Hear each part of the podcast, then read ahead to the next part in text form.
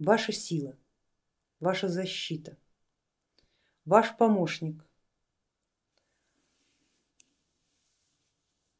и в жизни, и в воле, и в собственном становлении.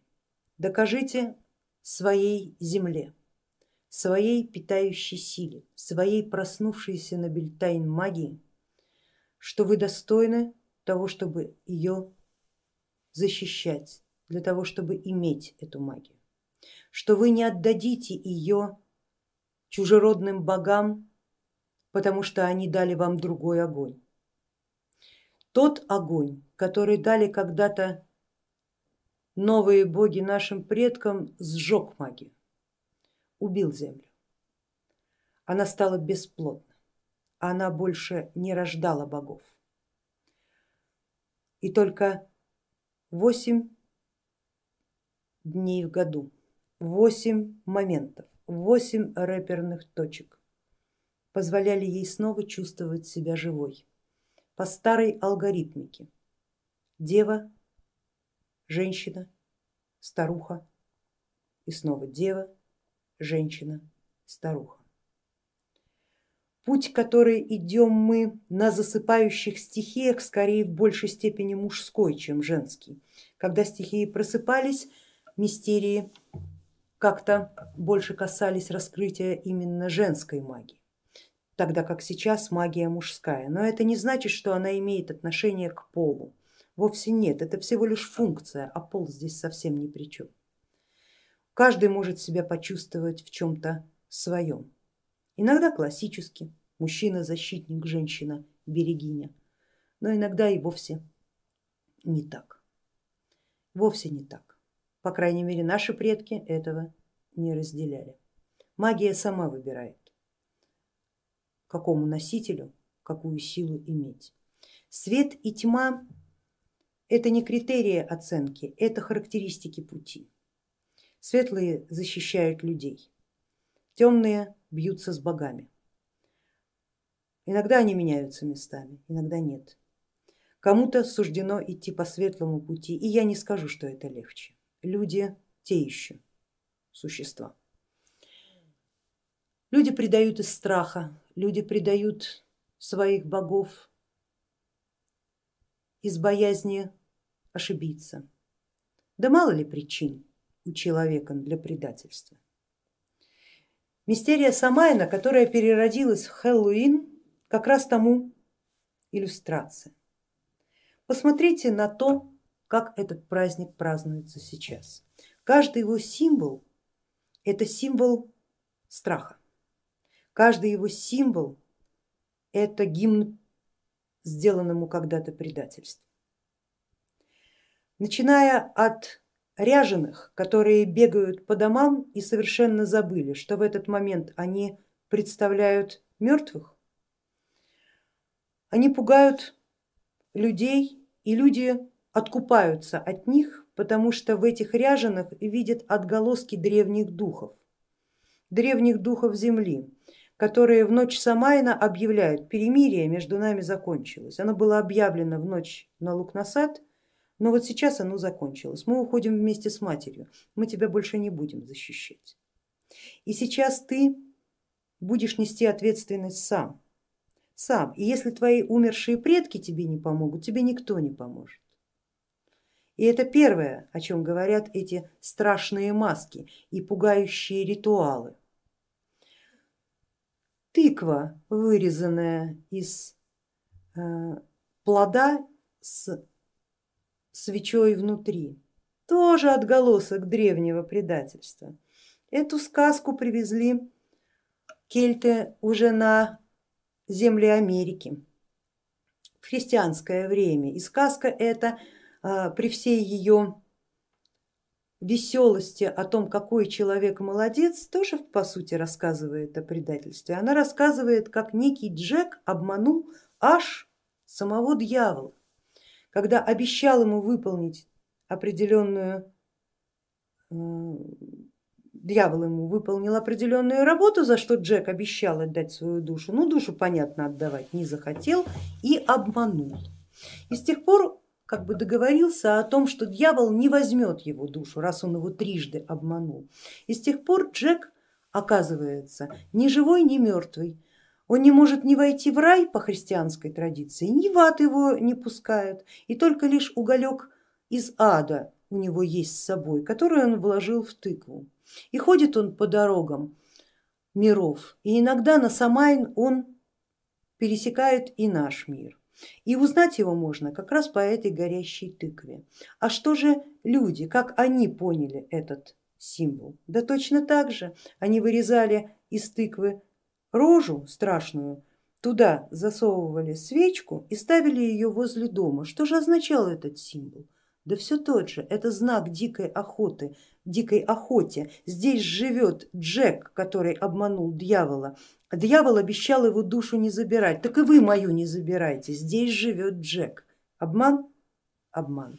И вот за этим маленьким игровым символом тоже кроется обман. Люди страшатся Самайна ужасно страшатся. И попы их этому, конечно же, научили, потому что попы прекрасно знали, что есть такая ночь в году, когда старые боги, обруганные предки могут предъявить счет живущим, и никто не имеет права вступиться за тех, кто встает перед судом. Дикая охота страшное явление, и много про нее сказов и рассказов и о том, как дикая охота убивала нерадимого путника, но бывали и рассказы, когда она забирала его с собой. Забирала она с собой тех, кого считала возможным присоединить к себе, кого считала уже способным не жить среди людей. Люди, понятно, описывали это как катастрофу для того, кого забрала дикая охота и говорили нет, нет, нам не надо этого. Самое главное, если ты встретил дикую охоту, кидайся на землю, закрывай голову чем-нибудь. Главное, не смотри на них. Ты на них не посмотришь, и они тебя не заметят. Ведь глаза это проводник огня, и если они увидят в тебе не тот огонь, не огонь твоего Бога, то тогда кара твоя будет неминуема, потому что суд вот она, это суд, и кавалькада вот она, и дикая охота это тоже суд. Раз в год древние боги имеют право судить живущих. И никто не встанет на их защиту, кроме их предков. Те из вас, кто живут с людьми, понимают это, понимают, насколько они не несовершенны. Светлые маги, которые оставались рядом с людьми, тоже это понимали и старались свой свет совершенства распространить и на них. Понимая, что вины-то по сути, если по большому счету разобраться, их немного, вся-то вина в том, что их обманули, вся-то вина, что никто не разобрался, вся-то вина, что забыли своих богов, так это когда было? Но ведь в ночь суда когда вершится истинное правосудие. Кому какое дело до причин? Потому что именно в ночь Самайна берутся гейсы на весь год. И гейсы берутся, конечно же, не абы как. Гейсы берутся исходя из собственного несовершенства. Если я несовершенен и я сейчас это вижу, значит весь год у меня еще и будет, если я, конечно, переживу эту ночь, то весь год у меня будет для того, чтобы сильным и мощным гейсом исправить такое положение вещей. Значит и гейс должен быть взят правильным. Гейс должен быть направлен на устранение несовершенства. Именно это волхвы и друиды видели в королях и в воинах, когда назначали на них и накладывали на них в ночь Самайна соответствующие гейсы. Они видели несовершенство такое, какое, возможно, никто другой не видел. Как они это видели? Через свой собственный свет, потому что они были безупречны. И в глазах чужой безупречности чужая не безупречность становится видна в истинной форме, а не в той, которую ей она представляется. Подряженной маской видно настоящее лицо. Именно это и позволяло волхвам и друидам накладывать гейсы на живущих рядом с ними. В первую очередь, конечно, на тех, кто, на кого возлагается обязанность управления всем родом, всем племенем, всей семьей.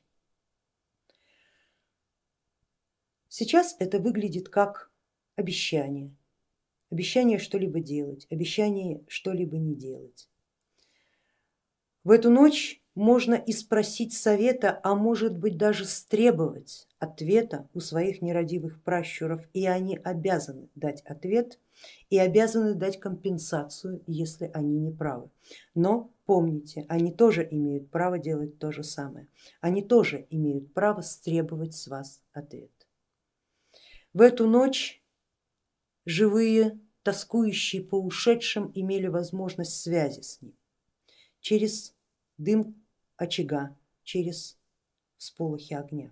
Когда зародилась эта традиция, тогда еще не было каминов, все очаги были открыты. Сейчас, конечно, очагов нет, поэтому мы используем свечи, мы используем огни на священных местах. Если у вас есть свое священное место, свое капище, вы можете разжечь там огонь. Но если нет, то лучше делать это на той территории, которую вы можете назвать своей. Это очень важно. Прежде чем зажечь огонь, оглянитесь по сторонам и точно себе скажите, это мое? И если вы отвечаете утвердительно трижды, вы можете разжечь там священный огонь Самайна. Но если вы не можете так сказать, вы можете, можете сказать, это не только мое. Может быть, вы живете с семьей, а это значит, что это и их тоже.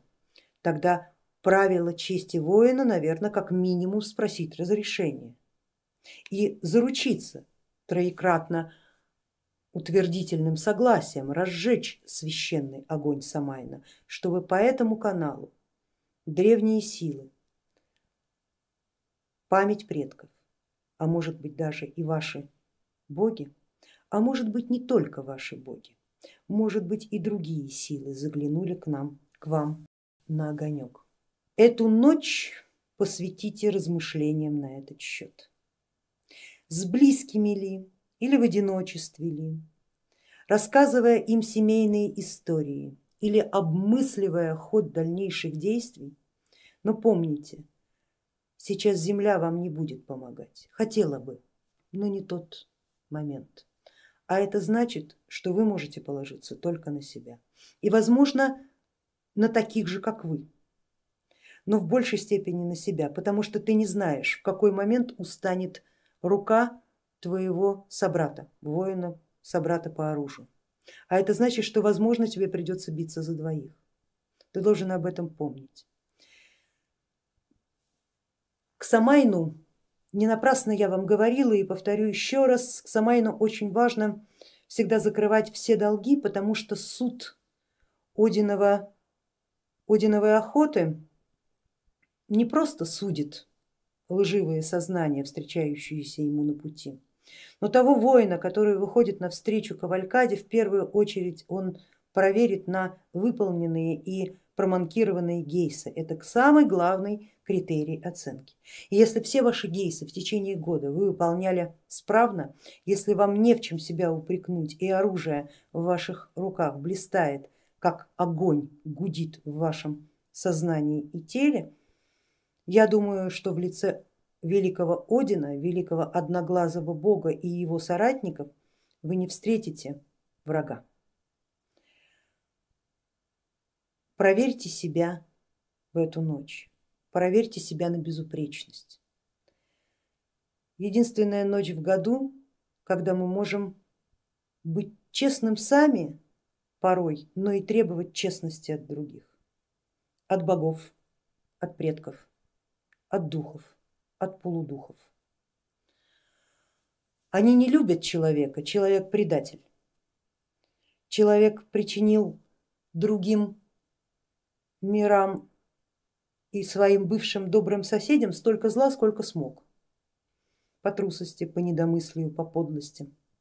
Оправданий нашел огромное количество. Человек умеет оправдывать себя, он только не умеет исправлять собственные ошибки.